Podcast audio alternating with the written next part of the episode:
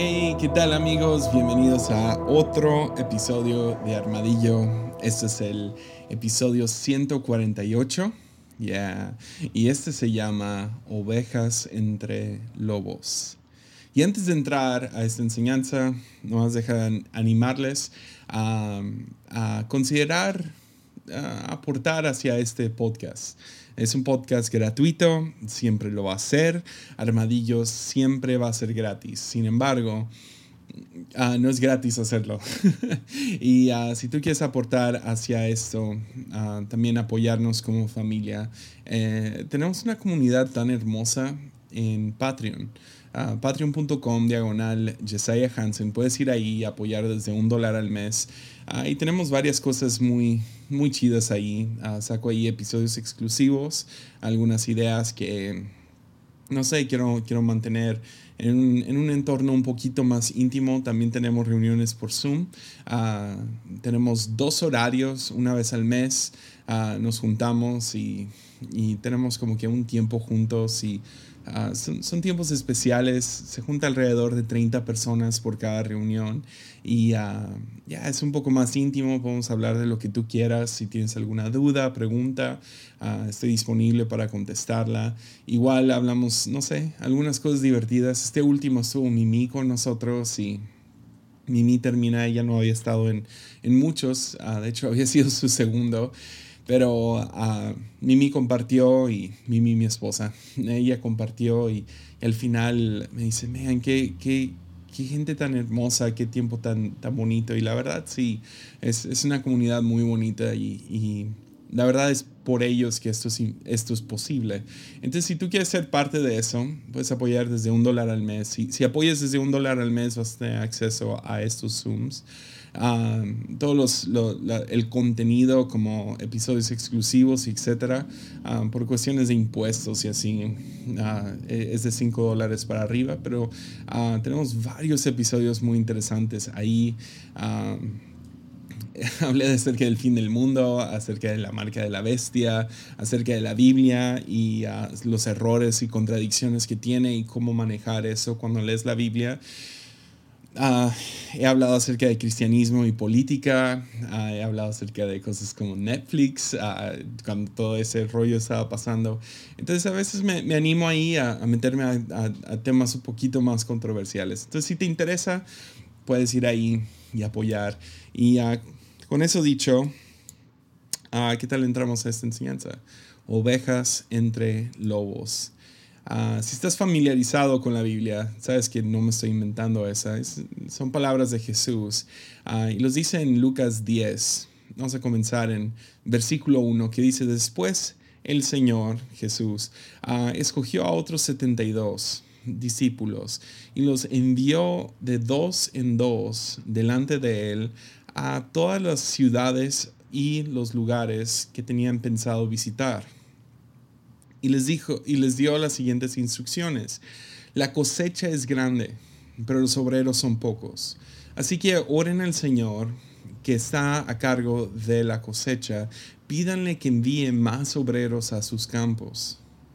Ahora, vayan y recuerden que los envío como ovejas en medio de lobos. No lleven con ustedes nada de dinero ni bolso de viaje, ni un par de sandalias de repuesto. Y no se detengan a saludar a nadie por el camino. Después de esto empieza a darles una descripción muy gráfica acerca de a dónde van. Van a ir algunos a pueblos, algunos a ciudades. Algunos los van a aceptar y los, les van a dar de comer. Coman de eso. Coman todo lo que les ofrezcan. Y luego les dice, algunos los van a rechazar.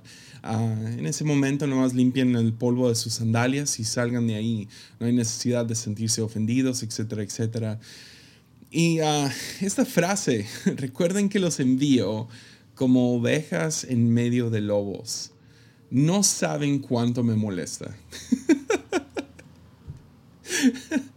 es una de esas frases que es como, vean, no me gusta, no me gusta que Jesús hable de esta manera. Me frustra, me, me, me da miedo, me, me, me, irrita, no sé, no es, no es uno de esos versículos como que, ah, favoritos, lo voy a poner en algún lado. soy una oveja entre lobos. Porque no, seamos sinceros. Yo quiero ser el lobo entre ovejas. Yo quiero ser el poderoso al que le tienen miedo. Ah, es, es, la razón que escucho hip hop. O sea, no tenía eso planeado. Pero ah, es la razón que escucho música rap, ¿no? Para sentirme como que el, el fregón Ay, disculpen el audio. Eh, me quiero sentir el fregón, me quiero sentir el, el, chido, ¿no? Y cuando escuchas música de rap es puro ego, ¿no? O sea, es puro yo soy el mejor y yo tengo todo el dinero y, y ah, de maneras muy vulgares uh, describen a sus a su competencia y yo estoy por encima. Y hay veces que me gusta escaparme a ese mundo, aunque yo no soy nada de eso. Uh, Pero otra, entonces, eh, quiero tener la sensación de que yo estoy encima del mundo, ¿no? Termino de, escuchar rap y rápido regreso a que no, la neta no soy eso. Soy, soy un poco ridículo y no soy tan fuerte como quisiera aparentar. Ah, un ejemplo. Oh, tampoco tenía planeado decir esto, pero funciona. Ah, un ejemplo de qué tan débil soy. Ah, hace, hace unos... He estado teniendo problemas de mi espalda y uh, parte de ese estrés hemos estado eh, muy abrumados aquí en, en, Tepic, en La Fuente. mucho trabajo, muchas cosas que estamos haciendo. Entonces he tenido como que un dolor de cuello y un dolor de espalda. Y Mimi, mi esposa, ha estado, ha estado ha tenido que ir por terapia.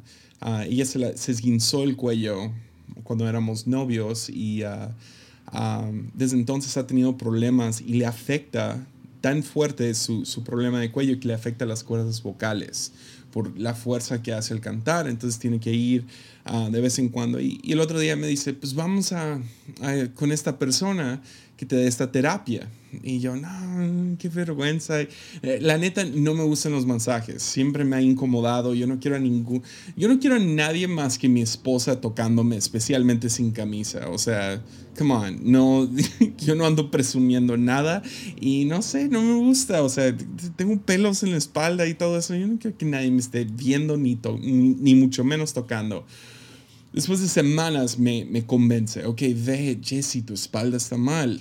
Ok, va, voy al lugar y me pregunta la, esta mujer que hace la terapia, me pregunta, ¿estuviste en algún choque de carro o algo que, que lo haya, no sé, lastimado y le digo, no, la verdad, no, todo tranquilo, uh, más me duele de este lado y, y, de este lado. Y, y, me checa y me dice, ah, ya, ya vi por qué te duele tanto. Es, es por cómo te sientas.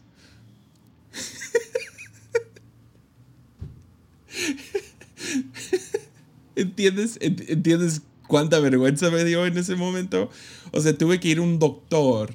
No porque estuve en un choque o porque me esguincé, ni me dijo que por estrés. Es porque te sientas. Te sientas mal. Oh, entonces tengo que cuidar mi postura un poco. Um, pero sí, uh, me gusta escuchar música rap porque yo quiero ser el lobo, ¿no? Yo quiero salir al mundo y que gente me tenga miedo y que me tengan respeto. Pero Jesús dice, no, no, no, yo los envío como ovejas en medio de lobos. En medio de lobos. Ahora, ya, ya entrando a un poco más serio. Este versículo, llevo, llevo años que este versículo ha sido importante para mí. Oveja entre lobos. Y obviamente voy a explicar por qué en todo este episodio, pero tengo que iniciar con, con algo que me sucedió hace años, uh, cuando, cuando recién le di mi vida al Señor. Fue a los 17 años de edad.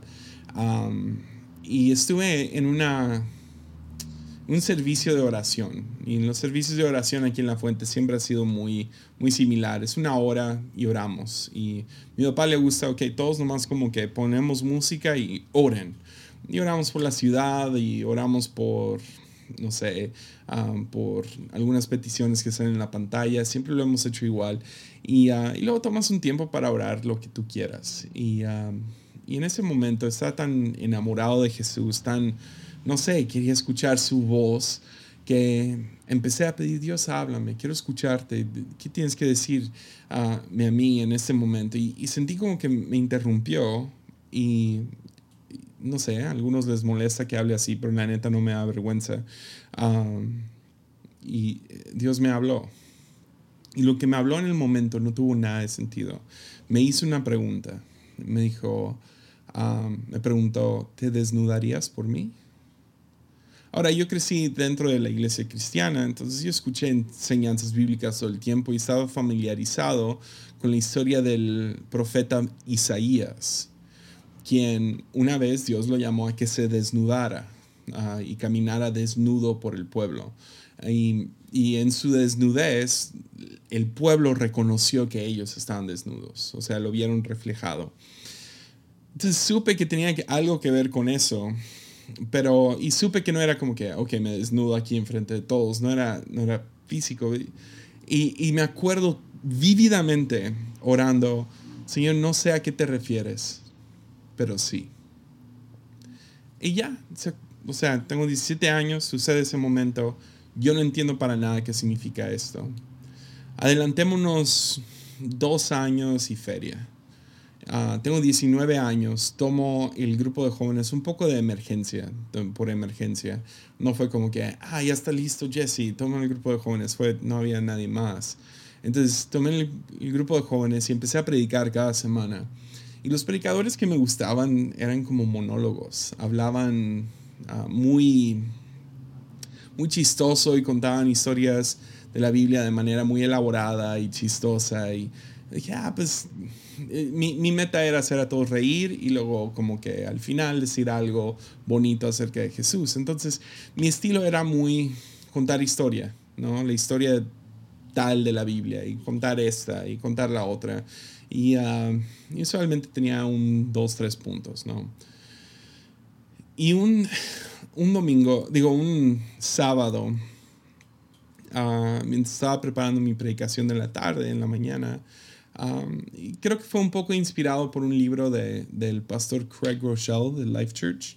Ah, él escribió un libro que se llama Confesiones de un Pastor y lo acaba de leer y, y me sentí inclinado a, acerca de subirme y confesar algunas cosas. Una, una de las más fuertes fue, aún siendo pastor, batallo con lujuria. Y entonces me paré y conté dos, tres confesiones, ¿no? De pero fui muy vulnerable y uh, con esto y batalló con esto. Y la última fue batalló con lujuria. todavía es una batalla fuerte ah, y, me abro y, y fue la primera vez que vi a gente llorar durante una predicación.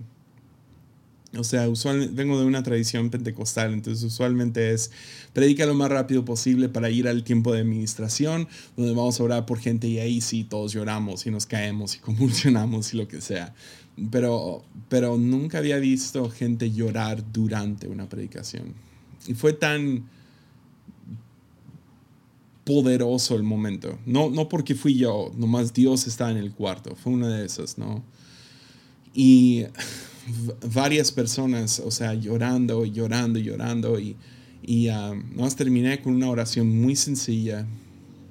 Y me bajé y subí a mi oficina y así en shock. Y me acuerdo sentándome como, como orando, diciéndole a Dios, ¿qué fue eso? ¿Qué fue eso? ¿Qué pasó? ¿Por qué, ¿Por qué gente estaba llorando? O sea, estaba en shock, no sabía. Y literal oré eso. Dios, ¿qué fue eso? Y Dios me habló sentado en mi oficina. Dijo, te desnudaste. Y, ah, y me acordé, o sea, dos años atrás había recibido esta palabra, y uh, creo que creo que todo predicador debería tener algo que dice, ah, ok, yo hago esto bien, o eso es como que parte de, no sé, como que mi arma secreta, ¿no? Y una de esas es, es ser vulnerable para mí. Y nació de ese momento. De hecho, tengo un tatuaje aquí. Um, no sé si se ve, pero es, es un oso. Algunos dicen que no parece oso, que parece ardilla. Ah, no me importa. pero es un oso y es su esqueleto. Y uh, está escrito aquí creo, siento que hablé de este tatuaje hace poco, pero um, ahí se los enseño una vez más. Um, y en la, la, letra dice, ve y quita el, el saco de tu lomo y los, las sandalias de tus pies. Obedeciendo, ando desnudo, ando descalzo. Y um, e, es de Isaías. Es un recordatorio a siempre ser vulnerable. Cuando predique o cuando enseñe, animarme a ser vulnerable. Pero si te soy sincero, a veces cuando viajo a algunos lugares o haciéndolo aquí, yo no sé qué van a escribir en los comentarios. Yo no sé quién va a decir qué. Y, no sé, a veces voy a lugares y me siento muy desnudo, como que voy compartiendo un pedazo de mi alma a diferentes personas y a diferentes, no sé, me siento con, con, unos pastores. Y no, no puede ser vulnerable acerca de todo con todos, pero pues me desnudo con estas personas y me desnudo aquí y voy entregando mi alma y dejando pedazos de mi alma en diferentes lugares y, y cosas que hmm, a, lo mejor eso debería de ser secreto, pero ya lo compartí, ya lo dije y, y, uh, a veces me siento muy vulnerable, me siento muy... Uh, no sé, listo para que me ataquen, listo para que usen esta, este pedazo de información o este pedazo de, de, de mi alma, que lo usen para atacarme. Y una de mis oraciones constantes uh, me he cachado es, Dios, pero si digo esto, si hablo esto, si me animo a hacer esto, me proteges, ¿verdad? Me proteges. Me, me vas a proteger, ¿verdad? Y cada vez recuerdo este pasaje, te envío como oveja en medio de lobos. Te envío como oveja entre lobos. ¿Ves? Es importante reconocer que el temor tiene una voz y nos habla. Y es qué bueno. Le debemos la vida a este amigo llamado miedo.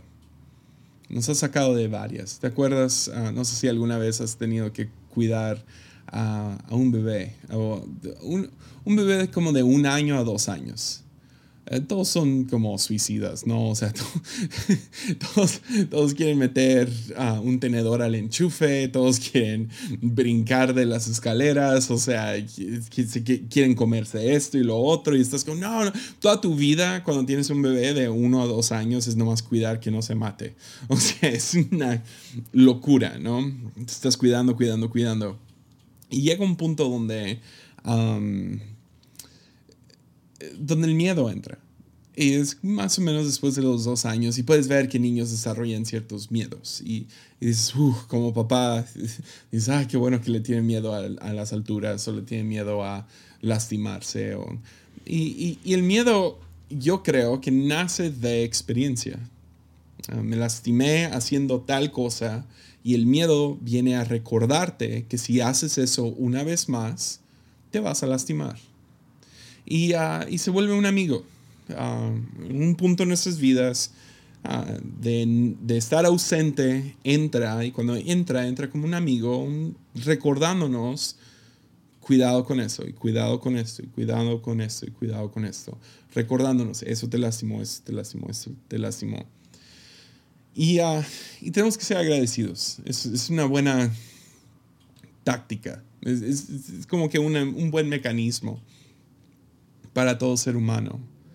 Sin embargo, esta voz tiende a ser imprudente, tiende a cruzar, tiende a cruzar um, los límites, a cruzar um, ya los límites que debería de tener. Y empieza a querer tomar el volante de nuestras vidas y a querer dirigir nuestras vidas. Y, y la cosa es que nunca da información nueva. Um, nos empieza a decir cosas y cuando vas creciendo, cruza más el límite y tiene cosas más, se mete a áreas un poquito más grises. Ok, es garantizado que si tocas la estufa caliente te vas a quemar. Pero eh, el temor se empieza a meter, por ejemplo, a nuestras relaciones. Ah, el temor a la, la desaprobación de otros el rechazo de otros. Empieza a meterse y a empezar, nos empieza a decir, sí, pero si se los enseñas, si les enseñas este proyecto, se van a burlar de ti. Ahora, no hay garantía de eso. Es una posibilidad, pero no hay garantía. Si sabes a qué me refiero, se mete a, a situaciones un poco más ambiguas y ahí es donde el miedo cruza el límite. En vez de recordarnos, hey, ah, la estufa está caliente, te vas a quemar si la agarras, se empieza a meter ahora en nuestras relaciones y a nuestros proyectos y a nuestros sueños y a nuestro esto y a, y a lo otro y empieza a ser muy imprudente. Entonces tenemos que aprender a ponerlo en su lugar. ¿No? Para mí la analogía perfecta es, vas manejando un carro, el temor quiere agarrar el volante y tú le dices, no, siéntate en el asiento de atrás. Tú no puedes ni ser copiloto en mi vida. Tienes que sentarte acá atrás donde está la ambición y donde están otros, otras voces que necesito, pero no todo el tiempo y no quiero que dirijan mi vida. ¿okay? Siéntate ahí atrás. Te necesito, habla, pero no, tome, no puedes tocar el volante y no puedes picar el freno. Con eso dicho, también antes de entrar a mi punto principal, creo que es importante remarcar o decir claramente que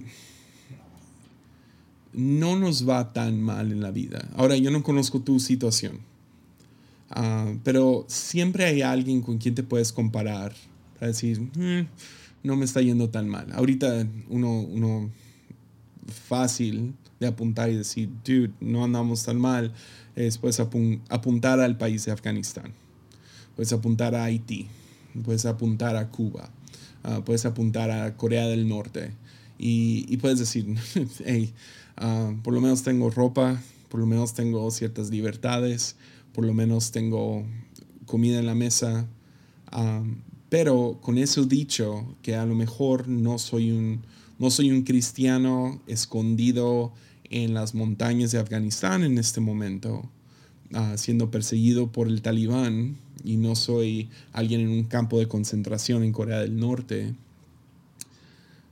la peor cosa que te ha pasado es la peor cosa que te ha pasado. Entonces cuando te comparas con otros, no es, no es muy justo porque aunque, aunque no eres alguien que está en un campo de concentración, que no te haya devolvido ese texto todavía duele. Que alguien se haya burlado de tu proyecto todavía duele.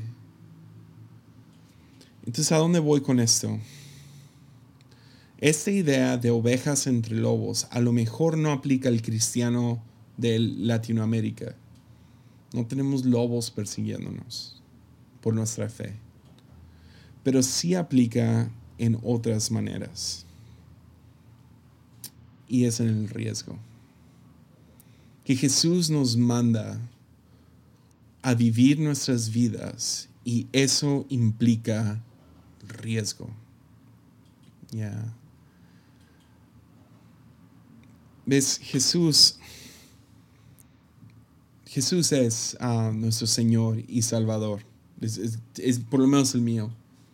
Yo creo que es el Mesías. Creo que es el que es, el que fue, el que ha de venir. E, es mi Señor y espero pasar el resto de, de la eternidad junto con Él. Es Aslan. Sin embargo, también es mi prototipo a seguir. Y me invita, sígueme, camina en mis pasos, imítame. La razón que yo me considero todavía un cristiano.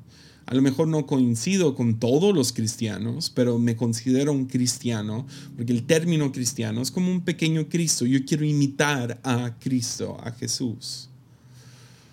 Y una de las cosas, si sigues la vida de Jesús, es que vivió una vida vulnerable, una vida llena de riesgo. De hecho, me encanta, uno de mis teólogos favoritos, Richard Rohr, habla acerca de esto en, en uno de sus libros de, oración. Habla acerca de la imagen, y creo que todos lo hemos visto, aquí se los voy a poner en pantalla, pero la imagen de el sagrado corazón de Jesús. y, me encanta lo que dice Richard Rohr acerca de esta imagen. Dice, a lo mejor es terrible arte, pero es increíble teología. Teología hablando acerca del estudio de quién es Dios. En este caso, estudiando quién es Jesús. Jesús Jesús sí, a lo mejor la imagen es un poco cliché y la hemos visto en 10.000 diferentes maneras y te la han mandado en el WhatsApp con, un, con algún mensaje de la tía ah, junto con un piolín ahí también, ¿no? Ah, pero la teología es correcta. Jesús vivió con su corazón expuesto ya, no detrás de, un montón de, capas de, protección, sino expuesto al mundo. Y cuando nos llama a vivir una vida y vida en abundancia, parte de vivir una vida y vida en abundancia es vivir con nuestro corazón expuesto, sensible, listo para amar. Pero eso implica riesgo. Ya. ¿Ves? Si te ofreces al mundo, si te ofreces a alguien, implica la posibilidad de rechazo. De que alguien te diga no. O que se burlen de ti. O que se rían de ti. O que, se, o que te lastimen, que te traicionen, etcétera, etcétera. Pero Jesús nos llama a vivir con el corazón expuesto. Y podrían, como te digo, podrían rechazar, rechazarte, podrían burlarse, podrían ignorarte. O inviertes toda tu vida en algún tipo de proyecto. Ese es, ese es mi proyecto de vida, eso es lo que voy a hacer con mi vida. Y lo ofreces, estás exponiendo a ti a través de este proyecto a que te rechacen, que te ignoren, que se burlen de ti.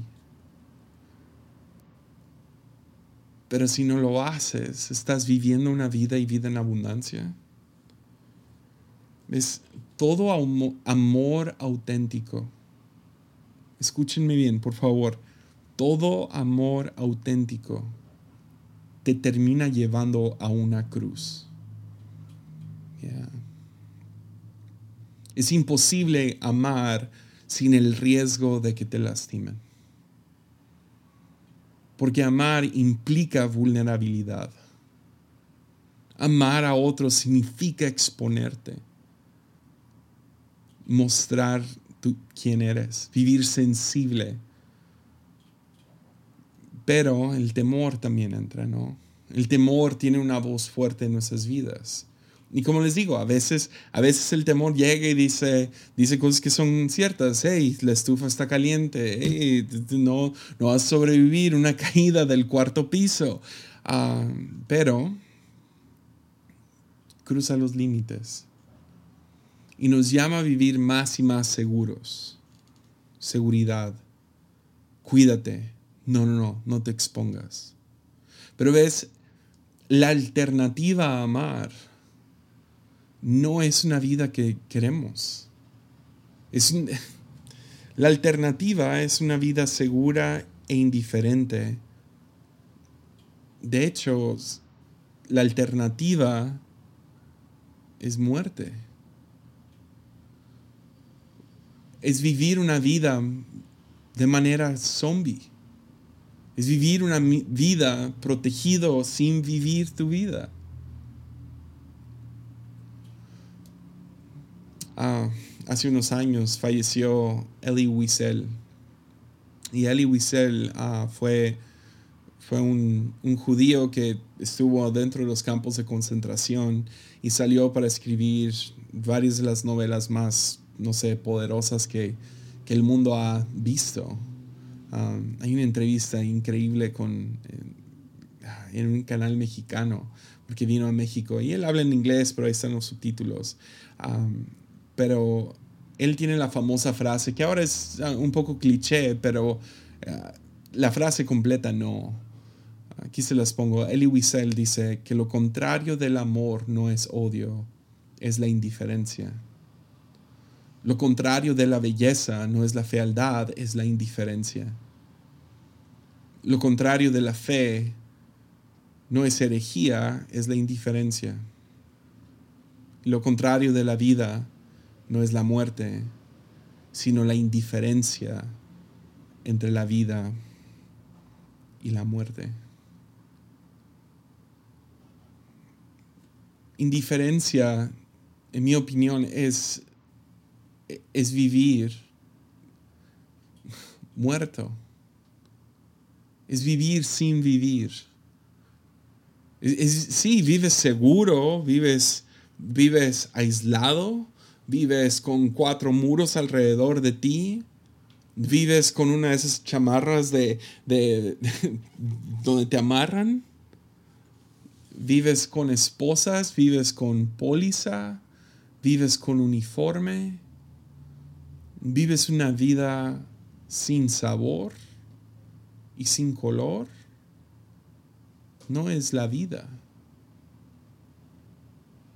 pero por miedo al odio y por miedo a la fealdad y por miedo a la fe y por digo a la herejía y por miedo a la muerte terminamos viviendo una vida indiferente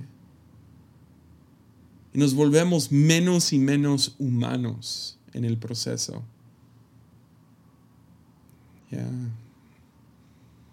Y Jesús nos llama, hey, yo los llamo y los envío. Si quieren ser como yo, van a tener que salir como ovejas entre lobos. Porque amar implica riesgo. El riesgo a que te ignoren, el riesgo a que se burlen de ti, el riesgo a que te rechacen. Pero la alternativa es peor.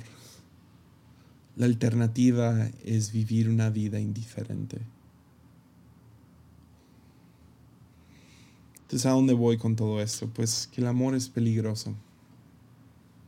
Y nomás quería recordarte de esta simple noción el día de hoy. El amor es peligroso.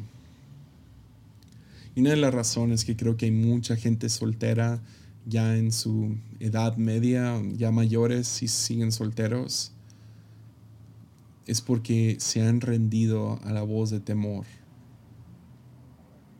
es simplemente miedo y no están dispuestos a arriesgarse.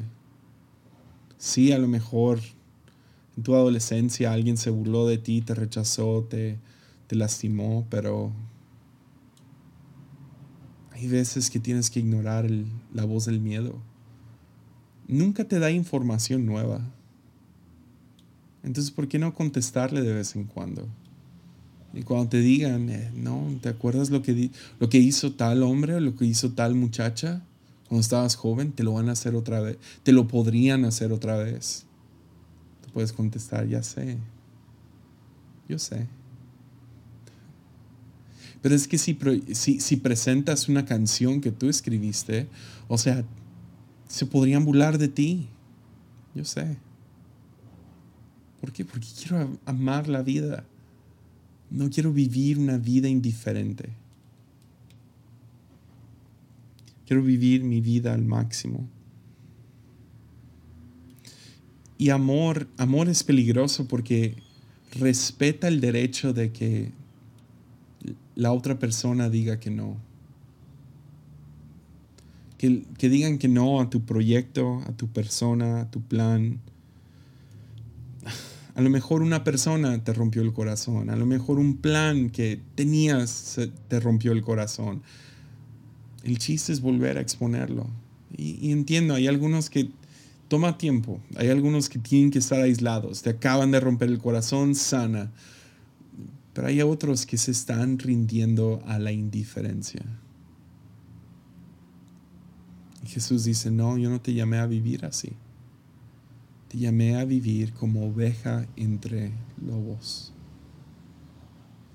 ¿Te van a, te van a lastimar los lobos? No sé. Jesús, ¿me vas a proteger si abro, si entrego esta parte de mi vida? I don't know, no sé. Es un riesgo. ¿Te a animar a arriesgarte un poquito?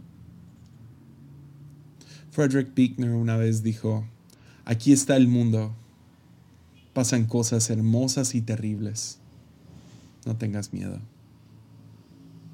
Yeah.